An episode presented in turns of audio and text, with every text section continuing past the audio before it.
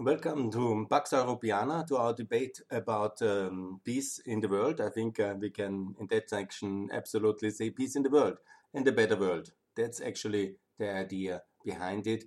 And how to improve the world order we have since the Second World War, adopt it uh, and make it ready for the next 30 years. How to win the Second Cold War and how to improve the global governance institutions.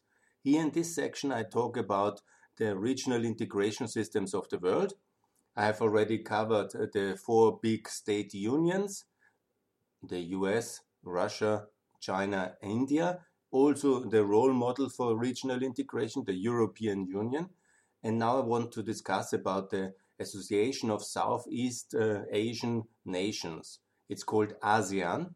You can see everywhere online. It's the organization of 10 um, Southeast uh, Asian organization uh, countries, which has um, established itself in 67, basically as an American-led uh, um, tool to uh, to contain communism.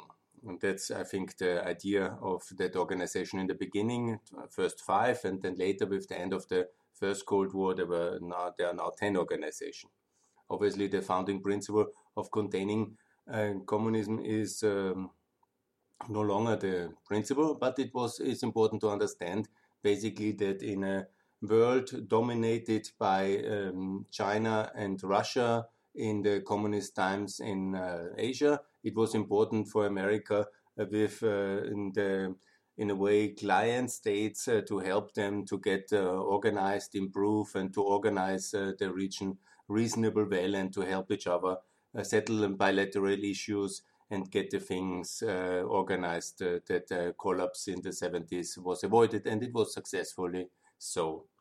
And when you see now where we are, uh, and why I'm actually talking about ASEAN, because for many Europeans that seems very, very far away and maybe interesting for holidays, and um, that's uh, about it. But in reality, we have a huge responsibility of tragic dimension for the uh, Southeast Asian nations because it was the European colonial powers who have exploited and dominated and uh, um, committed huge human rights uh, um, crimes in these countries in history for over 300 years and until the even after the Second World War. Uh, for such a long period, um, the British, the French, the Dutch, uh, the Portuguese, yeah, and they have uh, exploited um, this uh, region of the world and these uh, wonderful people and their amazing natural resources which they were um, gifted by um, God and by nature.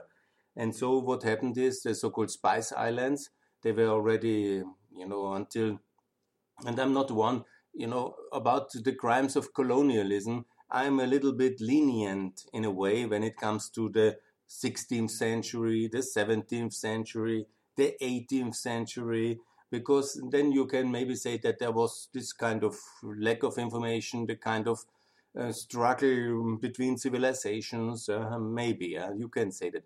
But I think uh, that the crimes from about 1870, when it was uh, industrialized colonialism and imperialism in the uh, superdrive, that cannot be excused, and we owe a very big apology to the Southeast uh, Asian nations for all the crimes.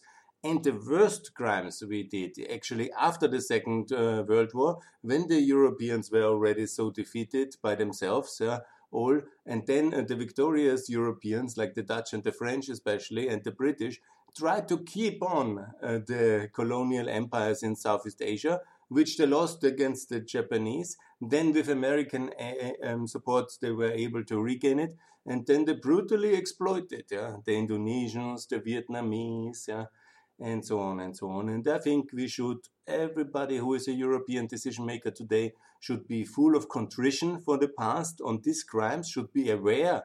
And I will propose then specific days to apologize to specific people for the crimes committed by the Dutch uh, towards the Indonesians and the British in Malaya and uh, the French in Indochina, and so on and so on. We have really nothing to brag about. Uh, we have uh, much to apologize, And I would like me personally, but in the name of the Europeans, maybe somebody from Southeast Asia is listening. I'm very sorry for all the crimes our forefathers did to your nations. And we are not the same Europeans, we are different Europeans. We also did many crimes among each other, and um, we have uh, learned, we have improved. We feel your pain, and we want to help to get this over with and to get ready for a better future united in this beautiful planet with global institutions. And maybe we can learn from each other, help each other, get more prosperous, more secure, more free together. And that's the idea of this podcast and also the attached proposals. So, ASEAN, amazing, 10 members. You will not be surprised if you have listened to some of my podcasts already that I recommend enlarging ASEAN. And that's very important. We have in Asia in East and South Asia, and of course Southeast Asia in the middle between China and India. These are huge uh, union states, and they have 1.4 billion each. Yeah? And there is the third um, region, Southeast Asia, Asia, with a lot of small countries, yeah? and some medium-sized countries. And obviously that's complicated. And you might already mm, understand what I want to say.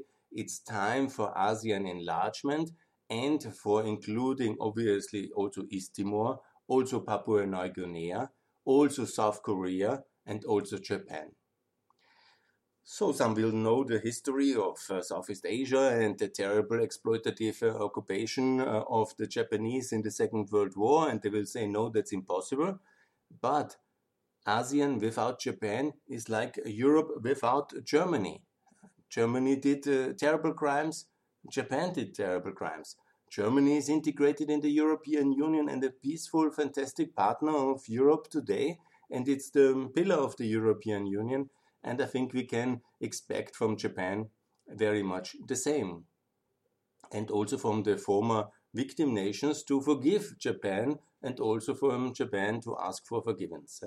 And also, it's not only Japan, it's also South Korea to join ASEAN and so make ASEAN more relevant in a sense because it will be obviously together in population and size these 12, these 14 countries, and possible there will be more coming. These uh, 14 plus countries will be more relevant towards China, towards the Western world, towards uh, India, obviously, and to the rest of the world as well. So that is, I think, the very important uh, regional integration step to make ASEAN of 14 and potentially also maybe Bangladesh might be interested. That would be additional. And maybe there's one or the other smaller country um, like Bhutan and others uh, who also, some of the island states who also should be integrated in the ASEAN system. That's the first way to do it, enlarge it. The second one is obviously then to deepen and to follow the European Union model and not the Council of Europe model. And so, really, to add a defense parameter to a stronger one, alliance system, also to make sure that uh, economic integration in the internal market is happening and that um, the liberalization and the reducing of borders, all the things we have done in the European Union from a customs union to internal market that's the steps of regional in, uh, economic integration, um, free trade agreement, customs union, internal market, currency union, political unification. I understand political unification might be maybe never the aim in, in the ASEAN context, but the customs union and the internal market would be hugely beneficial to all members, and I recommend that. Uh, on currency union, I am a little bit skeptical. It's a possibility, to have a ASEAN currency, but it's um, in the um, how the things go these days. I recommend uh, for uh, ASEAN a kind of a currency mix and a peg to um, uh, probably the euro. Actually, is my best proposal. Could be the dollar as well, but uh, to have um, a managed currency peg uh, closely attached uh, to the euro dollar link, something like this own separate currency sounds um, difficult. It can be in the name, but in the reality, I think it's uh, important to have less currency uh, fragility and volatility in the world. You have seen the crisis of 97, which has hit ASEAN so hard, and I think there is a lot of risk attached, which I think can be avoided. On the free trade agreement, obviously that's the priority, and then secondly to have a, a free trade agreement with the European Union and ASEAN. And here there are some topics I don't want to go too emotional, but I'm really very critical about the European policy here because we managed now, okay, with Singapore, with Vietnam, we have done some progress recently, but uh, we have also concluded uh, agreement, not a free trade agreement, but an investment agreement with China. But we have downgraded our agreements now with Cambodia, for example, and with Myanmar. I understand Myanmar, Cambodia, and also Laos are very dominated by China, and they have a terrible human rights record. But on the other hand, also Chinese um, human rights record is not perfect. Also the Vietnamese is not really perfect. Yeah? It's a communist country both. So we were able to do free trade agreements with them, but we somehow want to punish very hard the Cambodians and Laotians, while they might very much deserve it. It's not the policy um, to um, boycott countries. Yeah, it, you know, to boycott they must be very hostile, uh, aggressive. Yeah, and that's uh, for Iran and that's for Russia and for maybe Cuba. Yeah, and Venezuela. This kind of level of hostility but not uh, for Laos and Cambodia. They are poor countries which need support. Yeah? They are um, like um, under very difficult um, uh, political circumstances. So it's very important to have a free trade agreement with the European Union and ASEAN. And here comes my favorite topic, one of my really favorite topics, because we don't have that mainly not because of human rights concerns with Cambodia and Laos. Yeah, that's mainly just because we could easily overcome that issues and include that in the free trade agreement with ASEAN, that ASEAN has a stronger role uh, to help uh, human rights standards. And we have done it with Vietnam and others. But we are not having that because of Malaysia and Indonesia being very big producers of palm oil. And some green lobby in Europe has decided that palm oil is bad for the forests. And so we um, starve the farmers of Indonesia and Malaysia to death uh, after all the criminal activities we did already in the past. We starved them and by not allowing their products to be sold on the European market just because of this Nutella story, yeah? because palm oil is a crisis and the, the forest will be destroyed. Yeah? And it's not that, you know, the, in Indonesia and Malaysia, they have made already massive progress on improving the farming methods there. But still, the European Greens and the lobbyists, they are really very much harming the poor people in the world. And it's very annoying. And how can I say negatively? It's very terrible, atrocious. I really don't like that. Because why? The Indonesians have taken us, the Europeans, uh, towards the WTO already for being anti scientific. And, you know, then we have started a big mess uh, about some kind of smaller steel ingredients materials just to have a kind of a, a deal possible to get uh, Indonesia to retract this uh, complaint at the WTO. I mean, how mean the European uh, trade decision makers and politicians are towards the Indonesian. I could really cry. It's so so bad that they don't feel ashamed. Huh? And then they talk multilateralism as their kind of principle of Europe. But when it comes about palm oil and Indonesia and Malaysia, it's only hypocrisy. it's so it's so bad. It's and it, I cannot uh, I, I, lose the understanding and my trust in Europe because I'm really very big fan of the European Union, you know. But this kind of treatment of Indonesia and Malaysia on the palm oil issue it's so populistic, it's so protectionist, uh, it's so, so bad, it's hard to believe. Yeah. Anyhow, and so on the cover of Human Rights and on this kind of claim to fame that we protect the Indonesian forest, we somehow uh, let uh, the Indonesians not participate in the European market. While it's a really big country, it's a really amazing country, and it's uh, hurting our producers, our workers, our European economy very much because we have such a terrible uh, policy mistake. And where it comes from, because some green lobby has discovered, you know, that the, the palm oil is produced so badly that this is hurting then the Indonesian forests. and so it's much better that the Indonesian people uh, have nothing to work uh, and the Indonesian farmers have no markets. I mean, how bad you can be. Uh, that is really something Europe has to come to grips with. Uh, and I call to make a FTA, a free trade agreement, with uh, Indonesia very fast, with ASEAN, and uh, to have this strategic partnership, which in December 2020 we just concluded.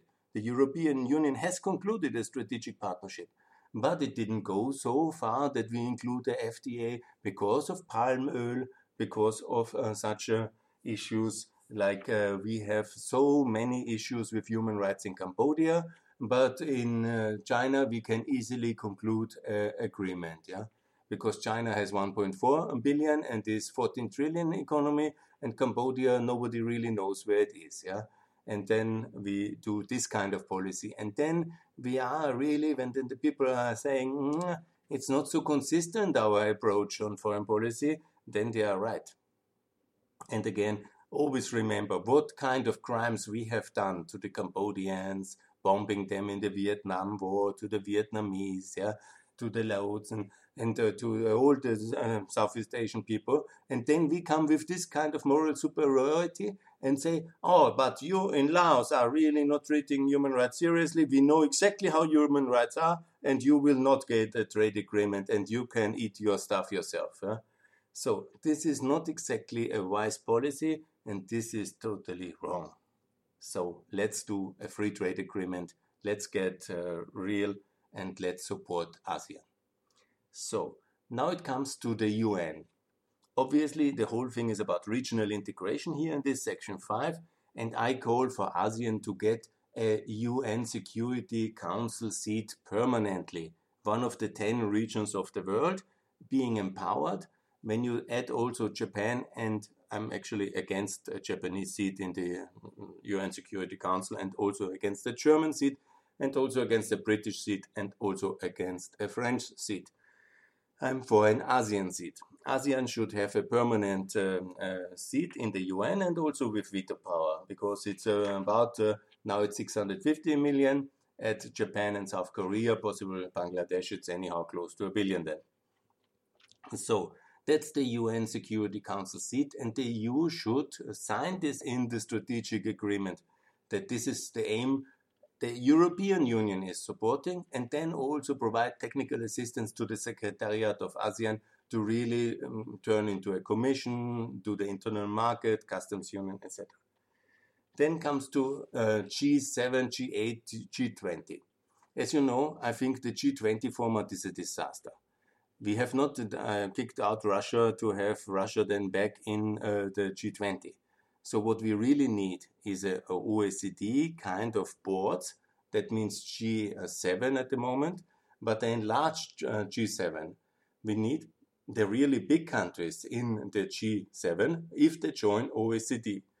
That's my call, obviously. Uh, this uh, G would be always for states, so it would be the biggest nation is obviously then um, Indonesia. Indonesia to be also in the so-called G11, where Mexico, South Korea, and Australia should be as well. And so that's for the G11, I call them, and also less Europeans, by the way, because we are not so big in the world as we always dream, and we don't need to run up with Spain and Italy these are parts of our economic unification, political unification, represented by the Commission and Council President. Then it comes about OECD. Well, the Union of Market Democracies is only open for democracies and market economies. I know very well Philippines, you know, Laos, Cambodia, it's uh, really uh, difficult, uh, and Myanmar, very difficult. But Indonesia, absolutely come to the OECD. It's very good. Yeah, I understand Thailand is in a difficult transition period and in a power struggle about the constitutional form. So maybe that's not the right moment. And, but others might be also um, Malaysia, for example, Indonesia and Malaysia. Let's start. Let's start the process very fast. Let's be in the OECD 2022. That would be very good. And then let's gradually see which other organizations uh, shall be full members and which can be then um, kind of observer members, candidate members, and be transformed into market economies and democracies by the year 2030 and have some action plan to achieve membership by then. I think ultimately all ASEAN members should join the OECD. And uh, yes, the OECD. And then basically most of the countries, then we basically have India, and China, and ASEAN, and this ASEAN of 14 countries uh, being basically economically and politically organized in ASEAN 14 and with a seat in the uh, UN Security Council, with uh, most members over time in the OECD, in the Union of Market uh, Democracies, and also represented by Japan, South Korea, Indonesia on the G11 level, and as a strong ally of the European Union in strategic and in uh, and of the West, obviously, but uh, in currency uh, cooperating, in trade with a free trade agreement, and also getting successful and secure together, and also in a way to balance the influence also of communist China. Uh, obviously, ASEAN has its own outreach activities with Australia, with uh, also with India, and with uh, um, with um, China. I mean, that's all perfect. You know, we also have the similar kind of um, uh, outreach activity, but membership should be not for China, not for India, uh, not for Australia, but for these 14 countries which I have already outlined. And I think this would be then the long term um, settlement of um, Asia in three important, um, in a way you can call it blocks, entities. That's India, that's ASEAN, and that's uh, China, basically. That's for South and East Asia the ideal uh, scenario, and we should do everything we can do with strategic partnership with ASEAN to foster that kind of market integration, that kind of free trade agreement, that kind of institutional openness in OECD, in the UN, also obviously in the WTO, to have this free trade agreement and to settle our issues there and really to build a better future together with ASEAN 14. Thanks a lot.